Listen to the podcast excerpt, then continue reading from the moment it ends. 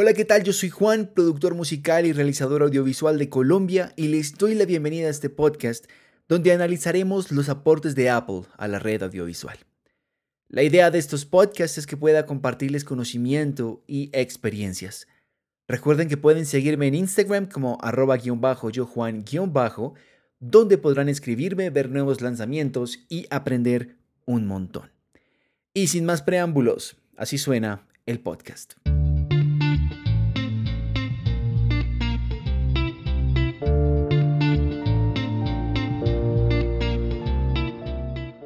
Mucho se ha escrito sobre este gigante, sobre la manzana mordida. La mayoría de nosotros conocemos el nombre Steve Jobs, o por lo menos lo asociamos a Apple. Este podcast no es para contarles la historia de principio a fin de este gigante tecnológico, sino para comprender por qué la creación de esta empresa trajo a la industria audiovisual novedades e innovación constante. Por supuesto que Apple no es la única industria que ha revolucionado la forma en que consumimos contenido audiovisual o musical, pero sí ha sido una de esas empresas que más empeño le ha puesto a este mercado. Apple, desde sus orígenes, tenía un punto claro, productividad y originalidad. La historia empieza en 1971, cuando Jobs conoce a Steve Wozniak, gracias a su amigo Bill Fernández. Wozniak tenía fama por apadrinar a personas jóvenes con gustos especiales por la electrónica y la informática, y entre sus estudiantes, por llamarlo de alguna forma, estaba Steve Jobs, quien en ese entonces tenía tan solo 15 años. Con el tiempo, Wozniak, quien trabajaba en Hewlett Packard, estaba diseñando una computadora o por lo menos sus estructuras electrónicas. Aunque al principio fueron intentos infructuosos, con el pasar del tiempo llegó el primer computador, el Apple One, que fue presentado en un club informático que se llamaba Homebrew Computer Club. Y fue allí donde sin pensarlo empezó toda la magia detrás de Apple. Steve Jobs empezó a vender ese computador a varios participantes y asistentes al Homebrew Computer Club y empezaron a desarrollar oportunidades de negocio. Estos equipos los fabricaban de forma casi que artesanal en su casa y lograron después venderlo en tiendas de informática. Esta serie de eventos resultaron en la fundación de Apple Computer en abril de 1976 más o menos, y muchos creen que Steve Jobs era el único fundador de Apple y la realidad es otra. Junto a Jobs estuvo también Wozniak y Ron Wayne, quien era un compañero de trabajo de Jobs cuando ambos trabajaban en Atari. Como siempre les digo, las innovaciones y los cambios en las tecnologías nacientes empezaron a hacer lo propio, mejorar e incentivar a los desarrolladores y creativos a hacer muchísimo más. En el caso de Jobs, una mente que crecía, me atrevo a decir que aún más rápido que los desarrollos tecnológicos, no había un momento para quedarse quieto sin hacer nada y sin haber desarrollado el Apple II, empezó a vender a las personas e inversionistas ese computador. Esto les trajo una serie de complicaciones productivas, pero con el dinero que habían ganado con el Apple One, lograron desarrollar el Apple II que fue presentado en un festival informático de nombre Personal Computing Festival.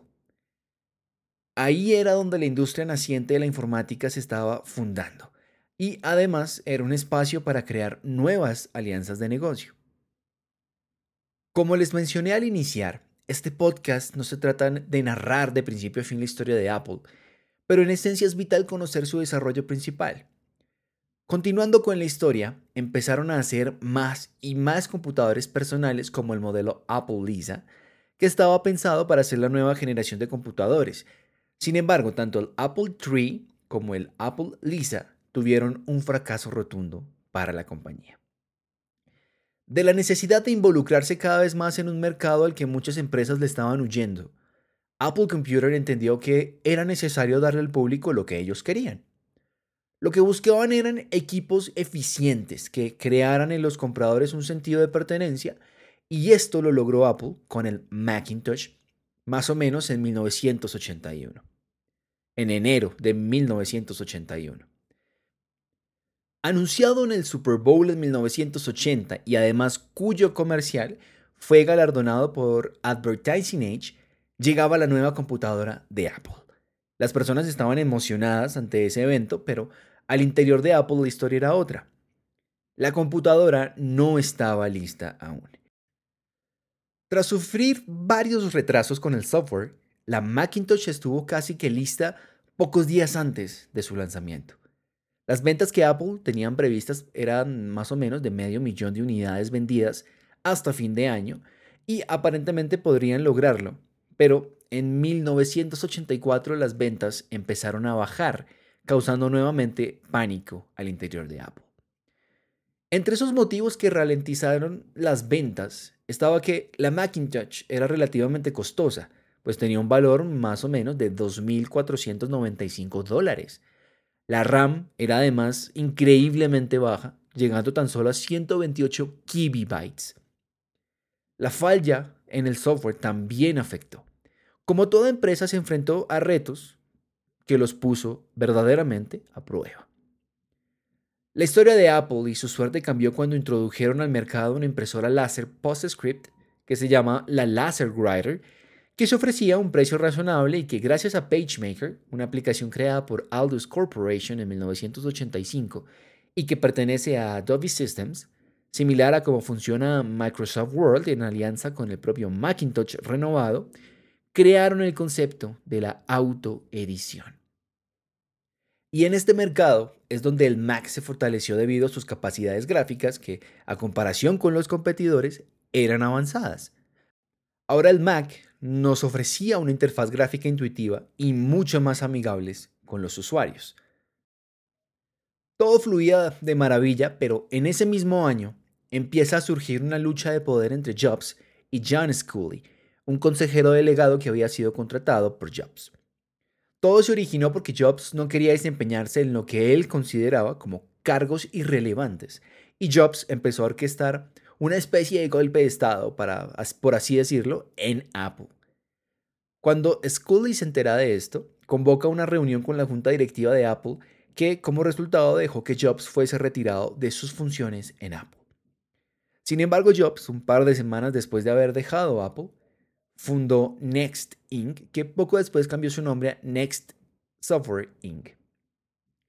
Haciendo un salto grande en el tiempo y, para resumirlo, Jobs vuelve a Apple, triunfante, para trabajar en los nuevos modelos de Macintosh. Ahora, para lograr centrarnos en el tema que le da título a este podcast sobre cómo Apple es una empresa fuerte en temas audiovisuales y que aportó demasiado y sigue aportando demasiado a la industria, dividamos el tema en subtemas de desarrollo. Empecemos por la relación entre Apple y Pixar. Luego entraríamos a ver las innovaciones en software de Apple. Luego las innovaciones en hardware o equipos de Apple que hacen parte del mercado smart, que ya les contaré de qué se trata. Y finalmente las compañías que junto a Apple han aportado a la industria. Empecemos por analizar la relación entre Apple y Pixar. Conocemos Pixar como el estudio de animación computarizada más grande del mundo, seguido de DreamWorks Animation, que produjo éxitos cinematográficos como Toy Story, Los Increíbles o Buscando a Nemo, y que además genera millones y millones de dólares anualmente, no es exageración. Pues Toy Story y Steve Jobs tienen algo en común, porque gracias a Jobs es que Pixar es lo que es hoy en día. Muchos se preguntarán en este punto, bueno, si Juan dijo que no iba a hablar de historia, ¿qué importancia tiene la salida de Steve Jobs en 1985 de Apple? Pues fue justamente gracias a eso que Jobs se dirige a donde George Lucas, famoso por Star Wars, y compra su estudio de efectos especiales que se llama Lucasfilm. En ese entonces lo compró por 5 millones de dólares más un porcentaje adicional y posterior a eso creó Pixar. Curiosamente, Pixar no inicia como una compañía de animación, como la compañía de animación que hoy conocemos, sino que el ideal de Jobs al principio fue que la empresa estaba destinada a ser una firma informática. El producto central era el Pixar Image Computer, pero lastimosamente ese equipo, o bueno, afortunadamente porque de pronto no hubiera existido Pixar, ese equipo jamás llegó a venderse bien y por eso, en 1990 Jobs decidió culminar la producción de hardware. Es por eso que Jobs piensa en vender Pixar debido a múltiples pérdidas que empezaron a surgir y esto trajo como consecuencia recorte del personal. Aparece entonces Disney, y Jobs logra un pequeño contrato que pintaba bien para la compañía, pero no le tenían mucha fe. Sin embargo, todo cambia cuando en 1995 llegó a los cines Toy Story, la primera película animada producida en su totalidad usando un computador. Una semana después, Pixar sale a bolsa y triunfa. Jobs, quien ya poseía un 70% de Pixar, empezó a sumar millones de dólares a su cuenta. Parecía que todo estaba cambiando para ese entonces. Aquella primera película de animación, que jamás se había hecho antes, empezó a abrirse camino a los Oscars. Junto a Pixar, Jobs demostró que era posible hacer películas usando únicamente animación digital, y luego de toda historia empezaron a nacer varias producciones más. La historia de Jobs y Pixar termina en manos de Disney. Jobs vende Pixar en 2006 por una suma superior a los 7 mil millones de dólares y la tradicional casa de animación Disney, que antes de comprar Pixar estaba en una especie de limbo, renació como el ave fénix en manos de John Lasseter. A este último lo habían despedido una vez de la revista Variety y ahí trabajaba como dibujante. Y así es que surge una de las alianzas comerciales más poderosas de todos los tiempos, Disney Pixar.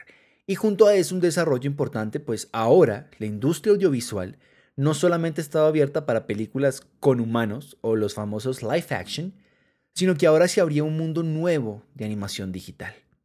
Como les comenté antes, fue tanto el boom que esto ocasionó, que ahora en premiaciones importantes como los Oscars se abrían categorías y subcategorías premiando a este tipo de producciones audiovisuales. Les quiero recomendar dos libros muy interesantes donde pueden conocer más sobre la historia detrás de Pixar. Eh, uno de esos se llama Creatividad SA, escrito por Ed Catmull, y otro se llama De Pixar al Cielo, escrito por Lawrence Levy. Estos dos libros nos van a guiar en uno de nuestros podcasts que se llama El Factor Pixar, pero que no les voy a dar mayor información para que escuchen el podcast y estén súper pendientes. Estos libros que siempre logran inspirarme porque no solo nos cuentan la historia detrás de Pixar, sino que además nos motivan a crear. Quiero darles dos fragmentos importantes de cada libro que en mi concepto son para enmarcar. El primero, del libro de Lawrence Levy, Si algo aprendí de Pixar, es que lo bueno y lo primero es la historia. El director creativo de Pixar, John Lasseter, decía que las buenas imágenes nos van a entretener unos minutos.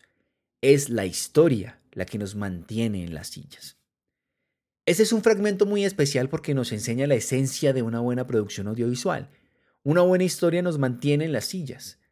Si logramos tener una calidad impresionante, visualmente hablando, pero nuestra historia tiene falencias o es predecible y aburridora, estamos siguiendo los pasos de la receta del fracaso.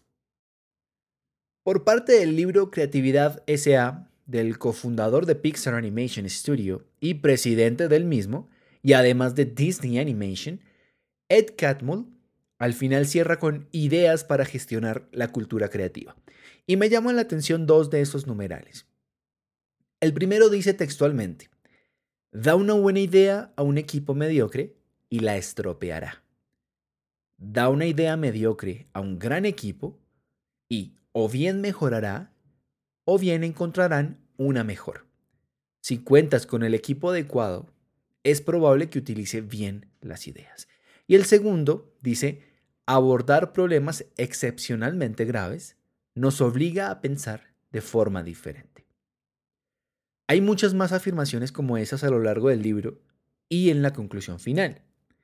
Una vez más, quiero invitarlos a familiarizarse con ellos y así saber un poco más de esta industria que nació gracias a que despidieron a Steve Jobs.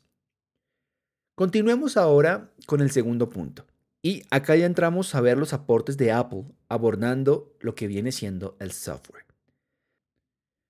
Desde que estoy metido en la industria audiovisual he escuchado y participado en debates con personas que argumentan que el mejor sistema operativo para trabajar en productos audiovisuales es justamente la tecnología de Apple y personas que argumentan que es Windows.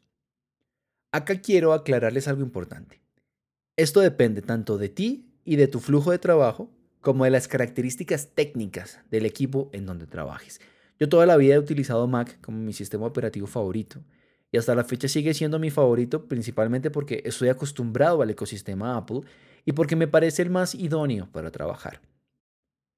Bajo esa misma línea, hay software nativo de Apple que aportó a la industria y también la compatibilidad con software de terceros que en inglés son los famosos Third Party Developers. Empecemos por el software nativo de Apple GarageBand, por ejemplo. Este software le abría la posibilidad a cualquier persona que quisiera incursionar en el mundo de la música. Lo que hace GarageBand es que te deja grabar sonido y te ofrece una biblioteca con más de mil sonidos de instrumentos diferentes como violines, guitarras, baterías, trompetas, timbales y un sinfín más. GarageBand le permite al usuario crear piezas musicales y además crear también podcast. Recordemos que este universo de los podcasts fue casi que creado por Apple. De esto les hablo un poco más en el podcast que se llama La industria musical que está habilitado en Spotify y en Apple Podcast. Lo interesante es que esta aplicación no estaba diseñada para ser utilizada por profesionales del área, sino para principiantes o amantes de producir música de forma fácil. Y GarageBand en cierto modo sustituye las largas horas que pasaban los músicos emergentes en estudios de grabación, y además que reduce radicalmente los costos también. Es decir, si un músico invertía 5 mil dólares en un estudio de grabación profesional, con ese mismo presupuesto podía acondicionar su cuarto o su garaje para grabarse a sí mismo, comprar un par de micrófonos y una interfase de audio junto con un par de monitores y listo. Ahora, muy probablemente existen personas que digan, Juan, yo no creo que los músicos vayan a reemplazar un estudio de grabación profesional para grabarse en su casa. Antes de seguir y decirles qué banda decidió salir de los estudios para grabarse en su propia casa usando la tecnología Apple, es necesario entender que con el pasar del tiempo GarageBand no solo era una aplicación disponible en los computadores de Apple, sino que pasó a funcionar en los iPods, iPhones y iPads. Y esto trajo consigo la revolución enorme de muchos más artistas produciéndose a sí mismos. A raíz de esto, la banda Gorillaz anunció en diciembre del 2010 que habían grabado su nuevo álbum utilizando únicamente un iPad, particularmente en GarageBand. Acá hay un factor clave. Lógicamente debieron de utilizar equipos, eh, micrófonos y procesadores particularmente, de calidad precisa. Pero quiero decirles algo importante y algo muy valioso y espero que me sigan en esta idea. Ustedes como músicos pueden grabar en el programa más pro del universo, pero la calidad del sonido no depende del programa. Ejemplo, puedes grabar en Pro Tools, que actualmente es el software por excelencia a la hora de tratarse de audio, o pueden grabar en Audacity, que pues es un programa más simplificado que Pro Tools. Si utilizan, por ejemplo, un micrófono de 10 dólares, la grabación puede que sea muy regular, tanto en Pro Tools como en Audacity. Pero si utilizan micrófonos de gama alta, como los Shure, por ejemplo, que ya son micrófonos de 200 dólares, graben en donde graben, la calidad siempre será óptima. A esto pues se le aplican procesamientos especiales para mejorar la sonoridad, pero ese es el concepto. El software no hace al profesional, el profesional se forma. Eso hizo GarageBand. Le abrió las puertas de la industria musical a personas que probablemente jamás hubiesen pensado en involucrarse con el audio. Asimismo sucedió con Final Cut Pro, un software de edición de video que desarrolló Macromedia y luego Apple. Final Cut Pro simplificó al máximo la forma de editar video y una vez más, personas ajenas a esta industria empezaron a involucrarse cada vez más, hasta que se convertían en docentes de la plataforma con habilidades mucho mejores incluso que las de aquellos que habían estudiado.